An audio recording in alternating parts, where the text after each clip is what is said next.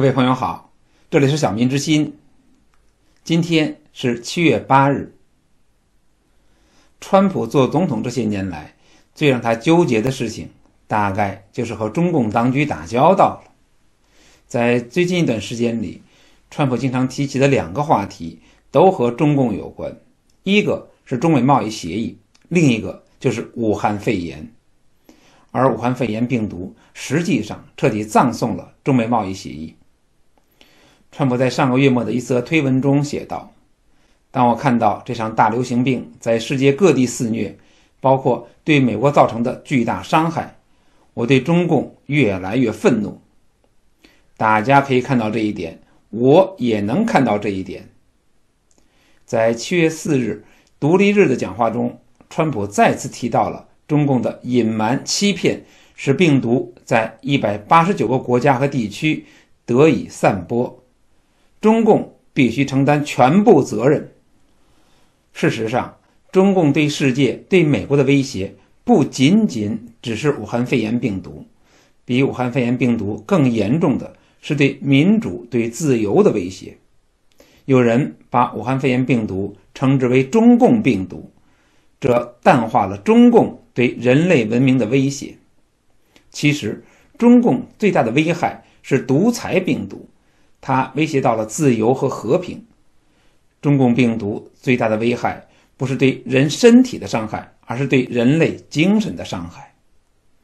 这场突如其来的武汉肺炎疫情几乎彻底毁掉了美国的经济，让川普一直沾沾自喜的成就化为乌有。就这一点来说，川普确实有理由感到愤怒。只是另一个让美国。让世界上许多国家都感到愤怒的事情，川普这些天来好像再也没有发表过任何意见。这就是中共推出的香港国安法。自从五月末宣布将开始取消给予香港的特殊待遇以来，川普极少再谈到香港国安法的问题。在这个方面，他和蓬佩奥以及白宫的其他主要官员有很大的不同。此前。蓬佩奥曾经警告欧洲，在自由与威权之间是没有妥协的。欧洲面临的不是在美国和中国之间做出选择，而是在自由世界与中国的威权愿景之间做出选择。中共当局在六月三十日正式通过了香港国安法之后，美国国会立刻做出了强烈的反应，参众两院迅速通过了香港问责法，但是白宫。却一直没有新的行动，而且直到今天，川普还没有正式签署这个法案。七月四日，一位白宫的官员告诉媒体说，川普正在考虑对中国采取两到三项行动，可能很快就会公布一些消息，很可能在几天之内，而不是几周之内。想必国际社会都在关注，针对中共当局对香港自由的压制和剥夺，川普。究竟会采取什么样的行动来制裁中共当局？事实上，习近平当局在香港强行推进国安法，不仅是杀死了香港，而且是对人类文明的挑战。习近平当局让西方面临着善与恶、对与错、自由和压迫的对决，在这个对决当中，美国已经是退无可退了。川普此前曾经多次说过，美国不是世界警察。显然，对于以往美国在国际上的巨大付出，川普似乎是很不赞同。川普在今年的西点军校的毕业典礼上，他的讲话时候说：“美国军队的职责不是去解决很多人甚至从未听说过的遥远土地上的历史冲突。我们不是世界警察。”可要让我们的敌人知道，如果我们的人民受到威胁，我们将毫不迟疑地开始行动。从今往后，当我们投入战斗时，我们就只为胜利而战。做世界警察确实给美国带来了沉重的压力，但是也给美国带来了巨大的利益和难以估量的影响力。美国可以不做世界警察，但是。如果让中共做了世界警察，那世界会是什么样子呢？那样的后果美国能够接受吗？在当今这个时代，由于美国的实力，只有美国有能力做世界警察；由于美国的价值观，也只有美国有资格做世界警察。美国必须当仁不让。川普一直在吹嘘“美国优先”，只是世界上没有任何一个国家是可以独立而存在的，尤其是在这个全球化的时代。要想美国优先，就绝不能够轻视和忽略自己的盟友。川普上任这些年来，确实在兢兢业业地替美国着想，但是美国和盟友的关系也确实出现了一些问题。在任的这些年，川普对如何处理和美国盟友的关系，好像并不是很在意。川普比较关心的问题，除了贸易平衡，就是让有美军驻扎的国家更多的分担驻军的费用。川普的美国优先策略，在一定程度上导致了美国和盟国的关系出现了裂痕。美国的《世界日报》不久前发表了一篇社论，题目是“中国期待川普落选”。但中共会想念他吗？这篇文章提到，有专家认为，川普政府的中国政策强硬，但缺乏周全和全面的长期战略，忽略了美国战胜苏联是靠为世界提供的公共财政。西方国家对中共策略上的不一致，这在无形中减弱了国际社会对中共当局的压力。川普没有很好的领导和团结自己的盟友，川普也没有有力的分化打击中共的盟友。如果说没有很好的领导自己的盟友，可能问题不是太大。毕竟那些国家都是民主国家，他们对普世价值的认同是不会发生改变的。必须在自由和独裁的问题上进行选择的时候，他们肯定不会站在中共的一边。川普。没有有力的打击中共的盟友，这个后果可能会非常的严重。其中最大的威胁就是朝鲜。从目前来看，解决朝鲜核武器的时间窗口可能已经关闭了。川普没有能够在朝鲜完成原子弹的武器化之前解决朝鲜问题，未来可能会有很大的麻烦。最终的结局可能是美国不得不默认朝鲜。拥有核武器，这对美国来说无疑是一次重大的战略失败。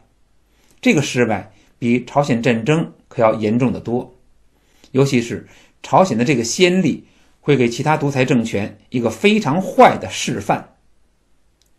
其次就是伊朗问题，川普退出伊朗的核协议无疑是正确的，但是这远远不够，更需要有积极的行动。伊朗一直在浓缩铀的问题上和美国进行周旋，它最终的目的无非是想发展核武器。特别是如果伊朗和朝鲜相互勾结，这个后果会非常的严重。而且，当美国和中共当局进行对抗的时候，伊朗会极大的牵制美国的精力。事实上，川普原本有机会促使伊朗发生转变，就在川普的任上。伊朗境内爆发了两次重大的民众抗议事件，但是由于没有得到有力的外部援助，都被伊朗的革命卫队镇压下去了，让伊朗政权顺利地度过了自伊斯兰革命之后最严重的统治危机。尤其是在2019年的四月，美国已经认定了伊朗革命卫队是恐怖组织，然而在。二零一九年的年末到二零二零年的年初，伊朗民众的抗议事件当中，美国政府还是没有采取实际行动加以支持，这等于默许了伊朗革命卫队屠杀抗议的平民，这对伊朗民众的反抗士气无疑是一个极大的打击。如果当时美国军事打击伊朗革命卫队，支持伊朗民众的抗议活动，伊朗的局势有可能会发生根本性的转变。美国是完全有这个实力的，它仅仅动用空军的力量和中程导弹，并不需要出动陆军，就足以沉重地打击伊朗革命卫队。尤其是在伊朗革命卫队击落了美军的大型无人机之后，川普却放弃了对伊朗革命卫队的报复行动，实在是有些不可思议。从长远来看，没有能够从根本上解决伊朗问题，对于美国来说，这将是一个极大的问题，它会对美国带来很大的牵制。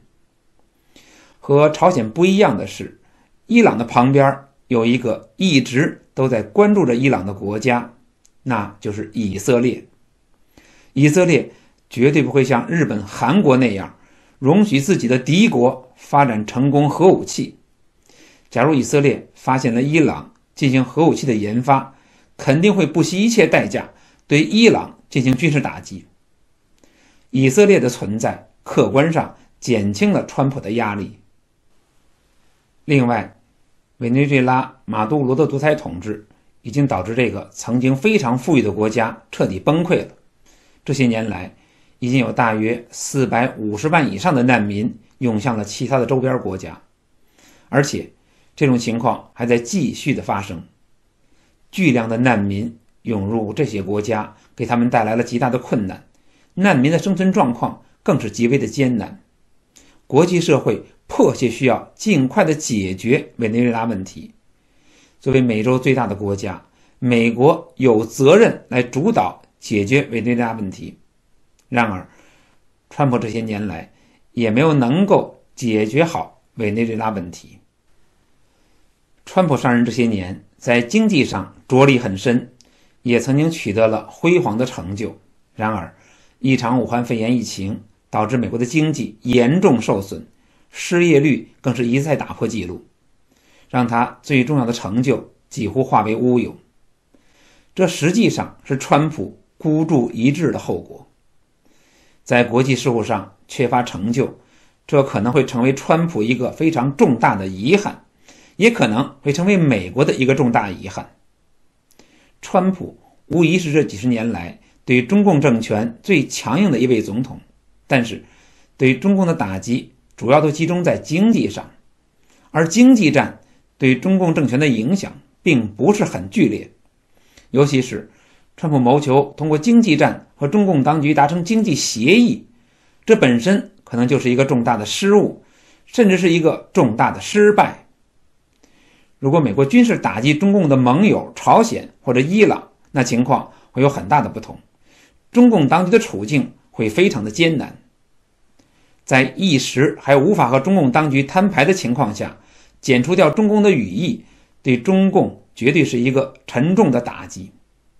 反过来说，伊朗问题、朝鲜问题长时间得不到解决，这无形中扩大了中共的影响。在刚刚过去的独立日上，川普特别强调，他将为捍卫、保护美国的生活方式而奋斗。